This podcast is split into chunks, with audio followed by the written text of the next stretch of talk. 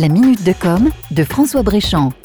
Internet a 30 ans. Alors certains diront déjà, ceux-là l'auront vu naître. Et puis il y a ceux qui disent 30 ans seulement. Ils sont nés avec Internet, n'ont jamais connu le monde sans, et ils sont de plus en plus nombreux. Il y a 30 ans, en Suisse, un physicien britannique, Tim Berners-Lee, faisait naître la toile, un réseau mondial d'échange d'informations à base de liens hypertextes totalement libre et gratuit le World Wide Web, d'où les 3 W que vous retrouvez dans les adresses des sites web. Alors à l'époque, ce n'était pas gagné d'avance, loin de là. Si les Américains ont vu assez vite que le web avait un gros potentiel, côté européen, on regardait ça avec pas mal de désintérêt. Du côté de la France, on se gargarisait d'avoir inventé le Minitel, et malgré le fait que le Minitel soit très lent et très cher à utiliser, avec notre complexe de supériorité légendaire, on regardait Internet de haut.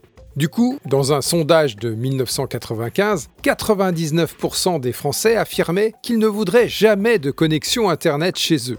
L'avenir les aura carrément fait mentir. Un moyen de plus de constater que le progrès et l'innovation ne se font pas avec des sondages. Une chose est sûre, c'est que le rêve de départ de Tim, l'inventeur d'Internet, d'en faire un lieu d'échange et de communication pour le bien de la planète et de ses habitants, ne se passe pas vraiment comme prévu. Aujourd'hui, au lieu d'être décentralisé, Internet est au contraire sous l'influence de gros acteurs qui semblent faire la pluie et le beau temps au point de faire trembler les nations. Au lieu d'être un lieu d'échange autorégulé et pourvu d'une certaine éthique, c'est devenu un lieu où le complotisme et la criminalité prospèrent sans que l'on ait vraiment la main pour enrayer ce phénomène. Alors si 30 années pour un être humain correspondent à une certaine maturité, pour Internet, on peut dire qu'on en est loin. À méditer.